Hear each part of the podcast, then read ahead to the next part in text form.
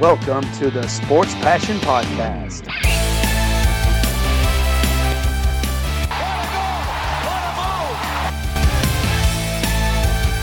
Oh, blocked by James!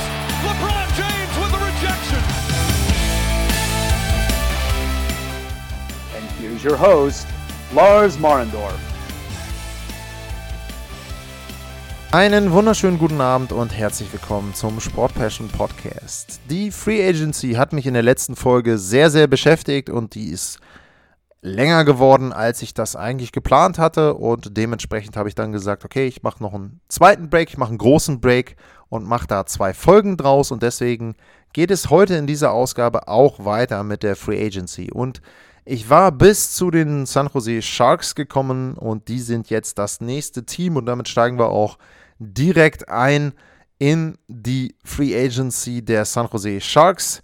Und die Sharks haben ein paar Deals gemacht. Die haben sich zum Beispiel Nick Bonino geholt für zwei Jahre und zwei Millionen knapp pro Jahr. Für mich vollkommen okay der Deal. Und äh, damit machst du dir nichts kaputt. Die Sharks ja auch so ein Team, das so ein bisschen, ja, sie hoffen noch drauf, eigentlich Titelkandidat zu sein, aber so richtig sind sie es nicht.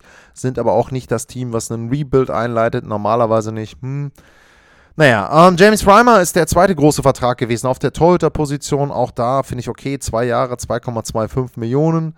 Ähm, das ist auch ein Deal, wo ich sagen kann, kann ich mit leben. Ist nichts, wo du dir irgendwie ähm, ja, was zumauerst und irgendwie Cap Space zumauerst. Andrew Coggiano für eine Million pro Jahr und ein Jahr, ja, ist auch okay der Deal. Ähm, bei den Sharks, wie gesagt, ich weiß auch da nicht so richtig, in welche Richtung es gehen soll, sind für mich ein bisschen schlechter einzuschufen, fast schon als die Los Angeles Kings, obwohl sie natürlich mit Carlson, mit Burns, mit einem Logan Couture, Timo Meyer, Thomas Schörtl die größeren Namen haben. Ich glaube aber, das größte Fragezeichen über der Offseason der San Jose Sharks trägt den Namen Evander Kane. Da gab es ja jetzt die Anschuldigung seiner Frau, ich weiß gar nicht, Frau, Ex-Frau, hm. auf jeden Fall hat die behauptet, er hätte auf seine eigenen Spiele gewettet. Es gibt Berichte, dass das Klima innerhalb der Kabine total vergiftet ist, dass die anderen ihn loswerden wollen. Und ähm, ja, da bin ich gespannt, wie sich das Thema Evander Kane entwickeln wird. Ansonsten die Sharks eine Offseason, ja, dezent und eben entsprechend das gemacht, was sie machen konnten. Ein paar Veteranen mit nicht zu langen Verträgen ausgestattet. Das ist okay. Nächste Team, was jetzt drankommt in der Vorschau, sind bei mir die Seattle Kraken. Über Philipp Grubauer habe ich schon mit Andy Eid geredet. Ähm, natürlich für mich ein guter Deal, der musste neu verhandelt werden. Okay, gab es ein paar, ähm, ja, bisschen Unruhe dort, weil dort irgendwie die Vertragsbedingungen nicht ganz so waren. Es gibt ja Regelungen, in welchem Jahr der Vertrag wie viel Prozent des eigentlichen Durchschnittsgehalts betragen muss, wie die Steigerungs- und Senkungsraten sind und so weiter. Da gab es halt ein paar Ungereimtheiten, das hat man schnell neu korrigiert. Es bleibt weiterhin bei den 5,9 Millionen für sechs Jahre. Für mich ein Tick zu viel, ein Tick zu lang. Philipp Grubauer ist für mich ein Torhüter am Rand zur Nummer 1. Ich weiß eben nicht, und das ist, hatte ich ja vorhin schon, oder nicht vorhin, sondern in einer anderen Folge erwähnt, in Richtung Darcy Kemper. Ich weiß nicht, ob Philipp Grubauer sehr, sehr von der Avalanche profitiert hat oder ob er wirklich so gut war und so eine gute Entwicklung vollzogen hat. Muss man sehen. 5,9 Millionen für sechs Jahre. Ja, na gut. Aber ähm, es gibt dann noch zwei weitere Deals, über die man reden muss. Alexander Wenberg, 4,5 Millionen für drei Jahre. Ist für mich auch okay, habe ich ein paar Stimmen gehört, dass ein bisschen hochdotiert ist und, oh, der ist ja gar nicht so gut. Ja, okay, aber du, drei Jahre, also du hast ja Salary Cap noch gehabt, du baust dir den auch nicht komplett zu und 4,5 Millionen für drei Jahre ist für mich okay. Also so ein Vertrag, äh, den kann man einfach unterschreiben, da braucht man nicht irgendwie groß drüber nachdenken und sagen, da haben sie sich jetzt aber richtig ein Ei ins Nest gelegt, finde ich nicht. Jaden Schwartz für 5,5 Millionen, den Fünfjahresvertrag, auch das ist okay für mich. Auch da, der ist dann 34, der ist eben nicht 35, 36 wie so manch anderer. Das heißt, also die Gefahr, dass er jetzt wirklich komplett einbricht am Ende hin, sehe ich nicht. Ich sehe eben da das Potenzial, in Seattle, dass er vielleicht, wenn er seine Form findet und viel Spielzeit hat, in Richtung 30 Tore gehen kann. Ich sehe ihn auf jeden Fall bei 25 Toren irgendwo reinlaufen. Wie gesagt, 30 wären möglich, hat er schon mal 28 in 75 Spielen, also ist jetzt nicht so vollkommen außer Luft gegriffen. Ja, ist für mich okay.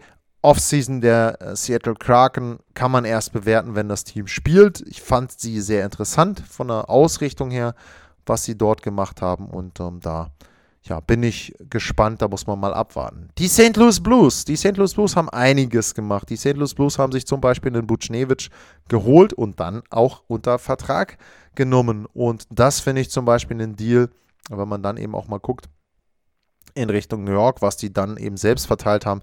5,8 Millionen für ihn, vier Jahre.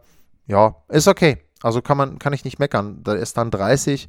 Natürlich könnte man auch da wieder sagen, vielleicht eine Million zu hoch, aber hey, ähm, du musst die Leute bezahlen. Nächste Deal finde ich wirklich gut. Viereinhalb Millionen für Brandon Saad. Fünf Jahre, äh, vier Jahre, nee, fünf Jahre doch, fünf Jahre, viereinhalb Millionen für fünf Jahre, ganz langsam.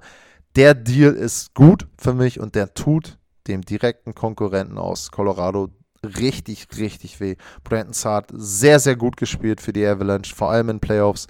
Also der wird auch in St. Louis super reinpassen mit seiner Erfahrung.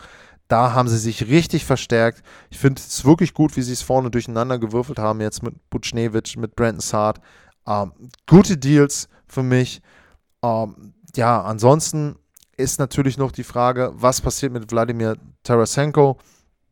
Das ist eben das große Fragezeichen. Können Sie den tauschen? Können Sie da viel Gegenwert kriegen? Wäre super, wenn er weiterhin bleibt und gesund ist, wäre natürlich noch besser, gar keine Frage.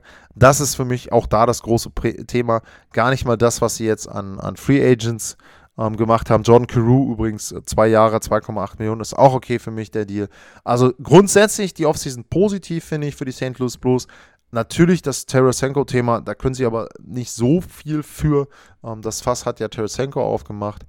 Muss man eben sehen, wie es da dann entsprechend weitergeht. Das nächste Team und die nächsten Deals, die Tampa Bay Lightning, der Meister. So, und da muss ich echt sagen, Hut ab, was die immer wieder in der Lage sind zu machen.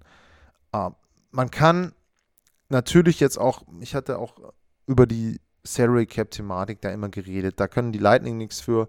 Ähm, sie haben das genutzt an Schlupflöchern, was da war. Vollkommen in Ordnung. Aber was sie jetzt dann machen, um diese Schlupflöcher so ein bisschen ähm, zu nutzen, ähm, eben zum Beispiel, dass sie den Johnson getauscht haben, dann ähm, nach Chicago, dass sie dann eben diese Lücken füllen und mit wem sie die Lücken füllen, ähm, das finde ich persönlich äh, ja wirklich, wirklich gut. Wenn man dann eben guckt, zum Beispiel jetzt in der Verteidigung, ähm, da haben sie sich äh, Zach Bogosian zurückgeholt.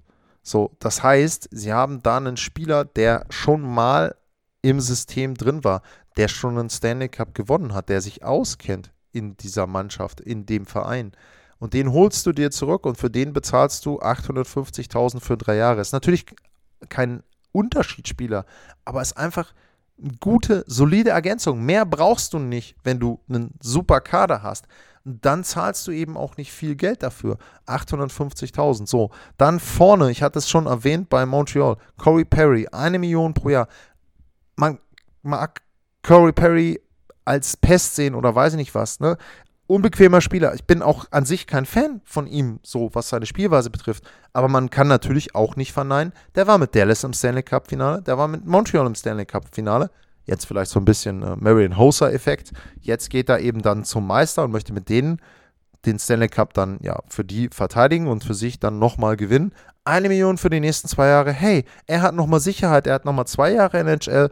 Eine Million zahlen die Tampa Bay Lightning. Win-win für beide. Wunderbar. Direkt darunter, gleiche Gehalt, gleiche Vertragslänge. Pierre-Edouard Belmar. Überhaupt nichts, was du da falsch machen kannst. Ein super Spieler für die dritte, vierte Reihe. Der hat in Colorado wirklich super reingepasst. Ein Mann für die Kabine auch, ein Penalty-Killer. Super Vertrag. Kann ich nicht anders sagen. Die Tampa Bay Lightning haben, obwohl sie unter Druck waren, wieder für mich richtig, richtig gut agiert. Ich weiß nicht, wie sich der Salary Cap da noch entwickelt. Das ist bei denen immer noch ein bisschen alles so, ja, schwierig zu sagen. Ähm, aber ja, also für mich die Verträge an sich finde ich vollkommen in Ordnung wirklich gute Offseason der Tampa Bay Lightning und die sind für mich wieder der Riesenfavorit, den Treepeat zu machen. Ich sehe die Avalanche schlechter, ich sehe Vegas nicht besser. Also von daher, ich wüsste nicht, im Moment jedenfalls, wo Tampa richtig, richtig Probleme bekommen können. Übrigens, in dem Zuge nochmal Carolina eben auch schlechter. Also von daher, Tampa Bay, super Offseason. Die Toronto Maple Leafs. Ja, ähm, da gab es ja im Prinzip nicht so viele Baustellen, wenn man jetzt mal auf die Forward-Position guckt. Hyman war fast schon klar, dass der weggeht. Ähm, das ja, war dann eben so. Eine sehr, sehr wichtige Position ist natürlich die Torhüter-Position. Da haben sie Peter Mrazek geholt. Drei Jahre, 3,8 Millionen als Ergänzung zu Jack Campbell. Okay, vollkommen okay. Vertragslänge okay. Gehalt okay. Wie gesagt, da frage ich mich halt wieder, den hätte Carolina auch behalten können. Ich weiß nicht, was die in Carolina da äh, gemacht haben. Also, ja, kann ich mir nicht erklären. Ähm, dann ansonsten ähm, Richie als äh, Stürmer vorne zwei Jahre, 2,5 Millionen. Ja, kann man unterschreiben. Ähm, Andre Kasch, auch ein Einjahresvertrag, ist auch okay. Toronto bringt im Prinzip die Band nochmal zurück. Ähm, ich weiß nicht, was äh, mit, den, mit Joe Thornton ist, ähm, was mit dem ist, ob der jetzt da nochmal ja, äh, zurückkommen wird. Das habe ich noch nicht gelesen. Das wäre eben noch was, wo ich sage, okay, den könnte man noch damit reinnehmen. Ich gucke gerade mal, sie haben im Moment wohl keinen Salary Cap Space mehr. Na gut, aber ich sage mal, das würden sie wohl geregelt kriegen, dass sie dem nochmal irgendwie so einen Mindestvertrag geben. Ja, ansonsten aber okay die Offseason, aber wie gesagt, die haben die Torhüterposition solide, einen Veteranen dazugeholt. Alles wunderbar. Das hat Toronto gut gemacht und jetzt gucken wir einfach mal, wie sie nächstes Jahr vielleicht irgendwie mit einer geänderten Mentalität, was auch immer, in die Saison gehen, vor allem in die Playoffs gehen. Alles andere wird nicht interessieren dort. Und da muss man dann eben abwarten, wie sich das entwickelt. Dann geht es weiter. Langsam werden es weniger Teams. Die Vancouver Canucks. Ja, die Vancouver Canucks haben ja auch nicht so viel gemacht. Shan Pullman und Halak sind die großen Namen, die wir da ja, zu besprechen haben. Jaroslav Halak 1,5 Millionen statt Braden Holtby. Ist okay. Torhüter, Backup-Position, ein Jahresvertrag, nicht viel Gehalt. Nichts falsch gemacht.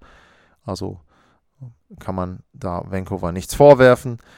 Luke Shen, 850.000, zwei Jahresvertrag, hast du auch nicht viel falsch gemacht, also auch das in Ordnung. Und dann eben die großen Fragezeichen sind bei Vancouver ganz einfach hinter den Verträgen, hinter den neuen von Jason Dickinson, Elias Patterson, der größte Name, Quinn Hughes, ja, die beiden so auf einem Niveau, beide natürlich vom Alter her noch nicht, aber da sind eben noch 14 Millionen unterm Salary Cap und da musst du die drei unter Vertrag nehmen und dann kann man bewerten, was haben sie noch und wo können sie noch hingehen.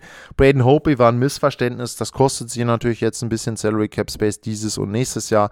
Auf der anderen Seite dann lieber raus aus so einem Vertrag und sagen, komm, das bringt nichts äh, und sich dann eben dann einen anderen Veteranen holen für ein Jahr eben mit Halak. Ähm, ist okay. Ähm, ja, es kommt darauf an, wie die Restricted Free Agents ihre neuen Verträge bekommen, was das für Verträge sind und dann kann man darüber reden, was dort eben entsprechend zu bewerten ist. Die Vegas Golden Knights, ja, die Vegas Golden Knights hatten eine interessante Offseason und auch eine interessante Free Agency. Alec Martinez hat einen neuen Vertrag bekommen, drei Jahre, 5,25. Hm, der ist 34, drei Jahre. 5,25 Millionen, ja, hm, hm, hm. weiß ich nicht. Da, drei Jahre ist noch okay, kann mir aber trotzdem vorstellen, dass der in zwei Jahren schon etwas abgebaut hat, vielleicht sogar arg abgebaut hat. So. Das ist der eine Vertrag. Und dann tauschen sie Marc-André Fleury nach Chicago und derjenige, den sie dann holen, ist Evgeny Dadonov. Ähm, ich weiß nicht, für 5 Millionen pro Jahr? Hm. Also das ist so, man hatte ja so ein bisschen das Gefühl dann, dass sie den Deal machen, um, ja, Jack Eichel zu holen. Es kann ja irgendwie, es könnte theoretisch immer noch passieren, wenn sie irgendwie basteln, aber das war jetzt nicht das, was man vermutet hat. Also man hatte wirklich gedacht, okay, Flurry raus, äh, Flurry raus, raus, raus, raus, Flurry raus und danach geht es dann eben in Richtung Jack Eichel. Wir bauen ein kleines Paket zusammen, ein bisschen Gehalt noch raus, vielleicht behält Buffalo ein bisschen Gehalt, da passt er damit rein. Und wir haben endlich, endlich, endlich den Super Center, den wir brauchen für unsere guten Winger. Nö, wir holen uns den nächsten Winger. Hm, kann ich nicht so richtig was zu sagen. Und den amtierenden Designer Trophy Gewinner rauszutauschen, weiß ich nicht. Brossois ist sicherlich okay für 2,3 und äh, Robin Lanner als Nummer 1, ja, ist auch in Ordnung, aber wie gesagt, ich, das wirkt alles irgendwie ein bisschen komisch und ähm, ich habe es ja schon auch erwähnt gehabt bei dem Tausch. Oder beziehungsweise, also für mich ist einfach so, auch so psychologisch und so ein bisschen so der Ruf, der Flurry Trade hat Vegas als Destination bei Free Agents nicht unbedingt beliebter gemacht. Also einen Spieler im Prinzip ja so hängen zu lassen, ihm erst zu verkaufen, du bleibst auf jeden Fall bei uns und dann ja zu sagen, nö, ähm, wir tauschen dich dann doch raus bei einem Jahr Vertrag noch und als amtierender Designer Trophy Gewinner.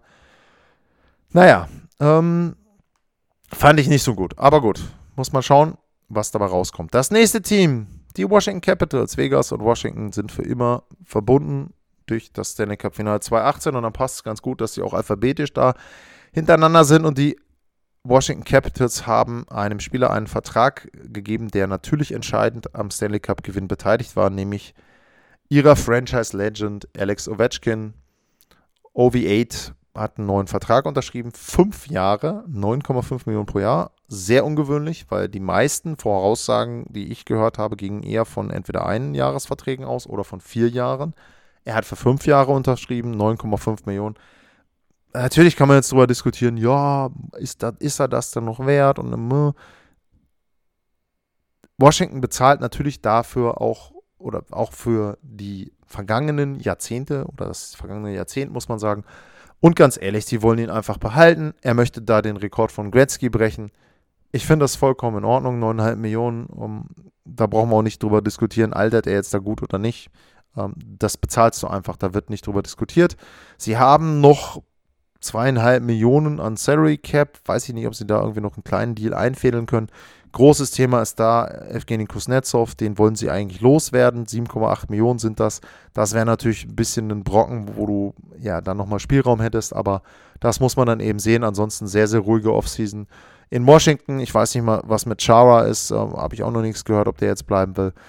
Ja, wie gesagt, Ovechkin war das große Thema. Ovechkin hat unterschrieben, war auch, gab auch nie groß Zweifel und abgehakt die Offseason für die Washington Capitals. Letztes Team der NHL, was ich bespreche heute, sind die Winnipeg Jets. Die Winnipeg Jets haben Riley Nash einen neuen Vertrag gegeben und sie haben ansonsten noch Morgan Stanley einen neuen Vertrag gegeben. Riley Nash, muss ich mal gucken, hat ein Jahr 750.000. Was machst du falsch? Nichts.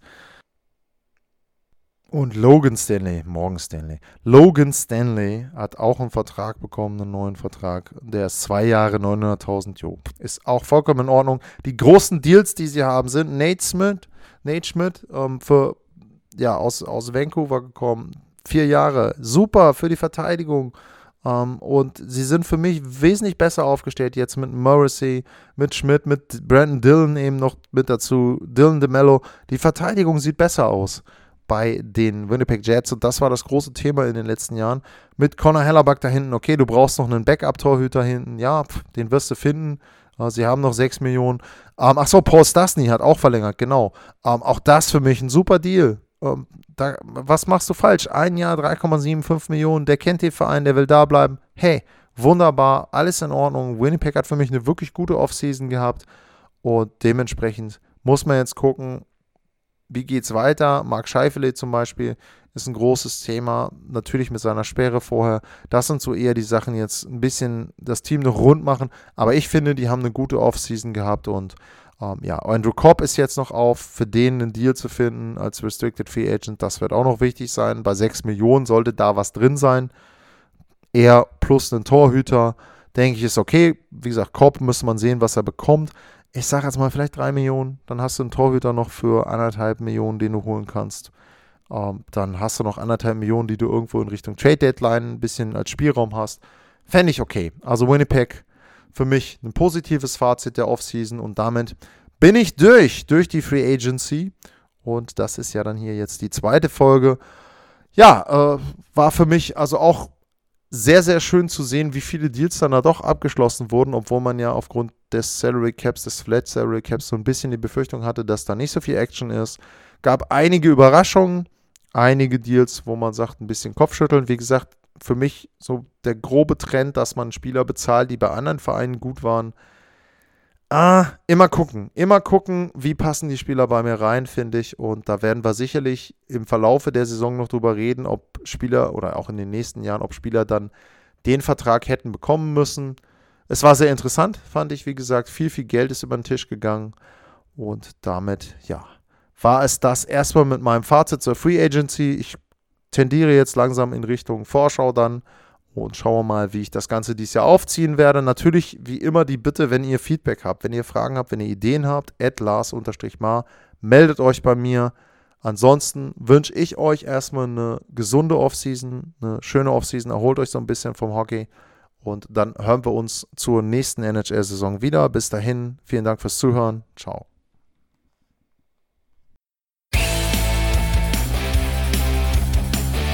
Sportliche Grüße. Das war's, euer Lars.